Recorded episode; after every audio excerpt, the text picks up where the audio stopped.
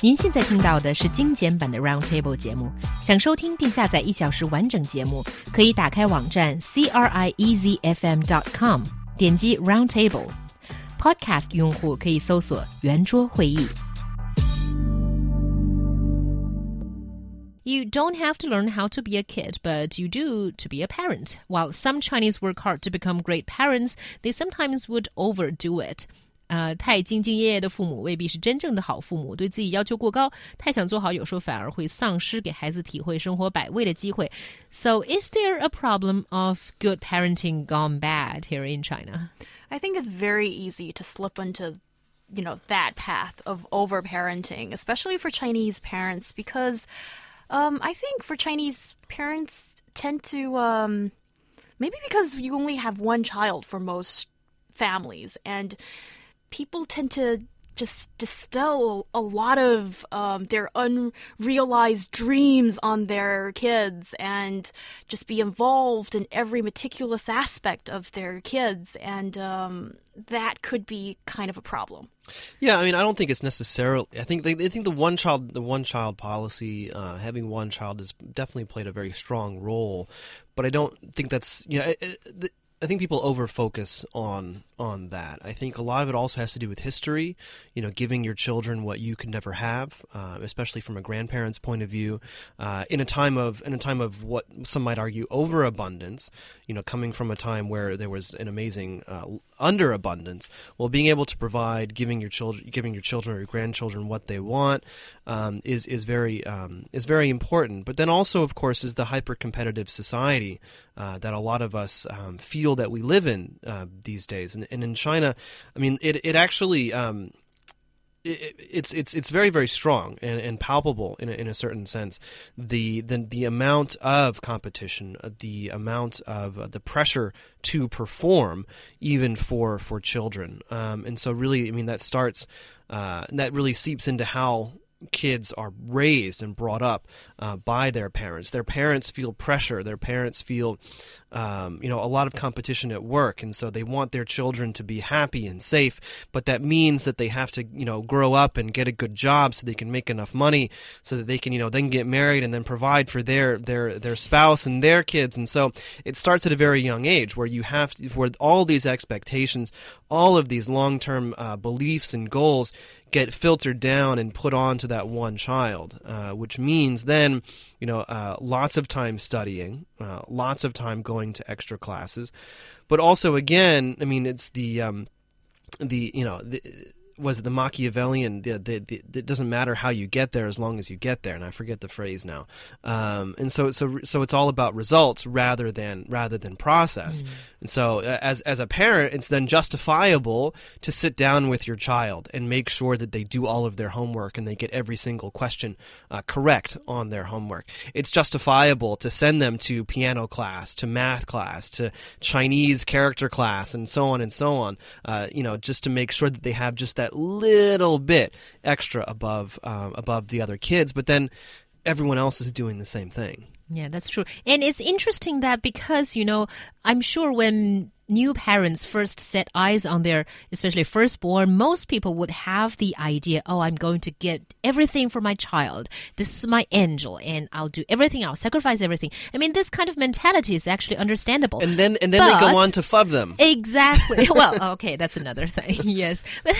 Sorry. Yeah, that's okay. I kind of forgot what I was uh, talking about. No, but I was saying that uh, theoretically it was good. It was okay to, you know, to have a sudden sort of moment of realization that, oh, this is my whole world. But uh, when you're actually educating and raising your kid, uh, regarding them as your whole world and trying to provide everything for them is not the best policy. But I wonder whether this is just uniquely Chinese because to it's some not. extent the the very uh, concentrated attention and the sense of I'm going to devote everything to my child.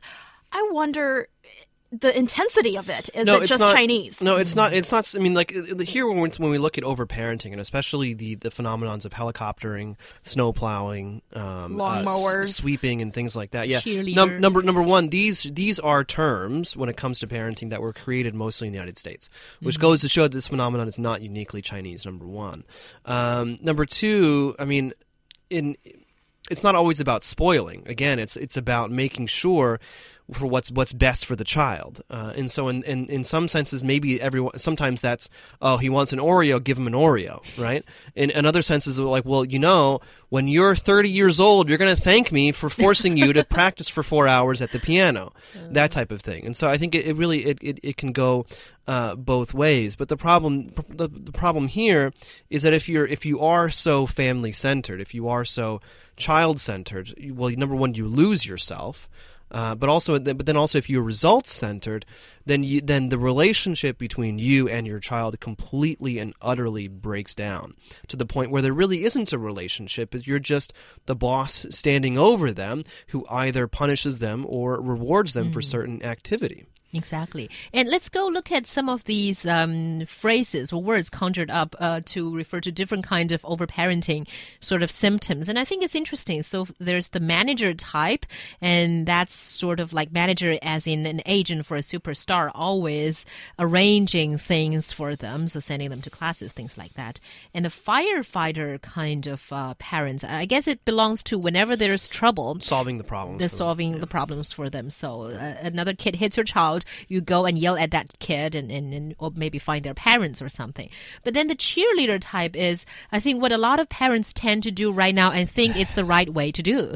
I think that comes from uh, an idea that Western education is inherently better than Chinese education, at least the kind of education that the parents received in school and at home. So, now there's a tendency for Chinese parents, usually maybe the younger generation in their 40s, 30s think that I need to incorporate uh, more open uh, uh, education style, and that includes cheerleading, which is something that I totally despise because I've seen American and English parents do this, which is, oh my dear baby, you are so amazing. You finished 12th in the marathon, and there are only 13 people participating in it. Okay. And then everybody gets a ribbon. Everybody is great. And I just feel that if you grow up in this kind of atmosphere, thinking that you are so unique, so great, so beautiful,